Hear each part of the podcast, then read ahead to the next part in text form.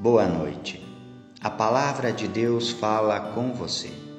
Sou Antônio Tobelli da Luz, pastor da Igreja Evangélica de Confissão Luterana no Brasil, em Maringá.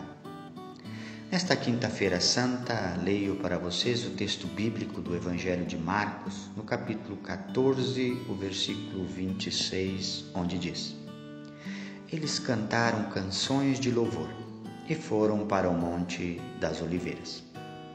Esse versículo faz parte do relato da última ceia de Jesus com seus discípulos e discípulas.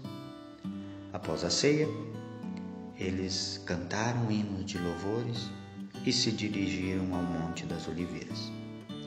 É muito significativo que em um momento como esse, Jesus, juntamente com os discípulos e discípulas, cantem hinos de louvor. Cantar hinos de louvor significa adorar a Deus, reconhecê-lo como Senhor da vida, ter nele confiança irrestrita. O que essa atitude de Jesus e seus discípulos e discípulas diz para nós? Diz que nós não devemos confiar em Deus somente quando tudo vai bem e daí cantar hinos de louvor. Não. Hoje somos convidados a dar um passo a mais, qual seja o passo da fé, da confiança total em Deus. Em momentos de fraqueza, angústia, sofrimentos, podemos louvar e adorar a Deus. Ele nos dá cuidado e salvação.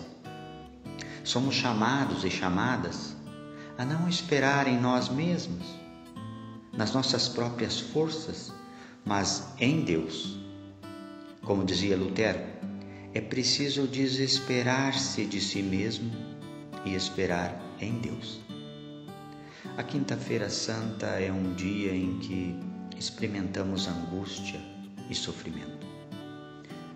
Frente aos poderes do pecado, da morte presente no mundo.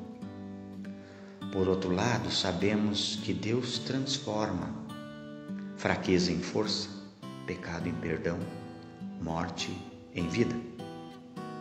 Que possamos nesse tempo nos recolher, meditar profundamente sobre o que Deus em Jesus Cristo fez por mim, por ti, pelo mundo. Em nossas angústias e sofrimentos podemos louvar e adorar a Deus, pois Ele é a nossa força e salvação quando não podemos mais andar sozinhos, temos a certeza de que Ele nos carrega em seu colo.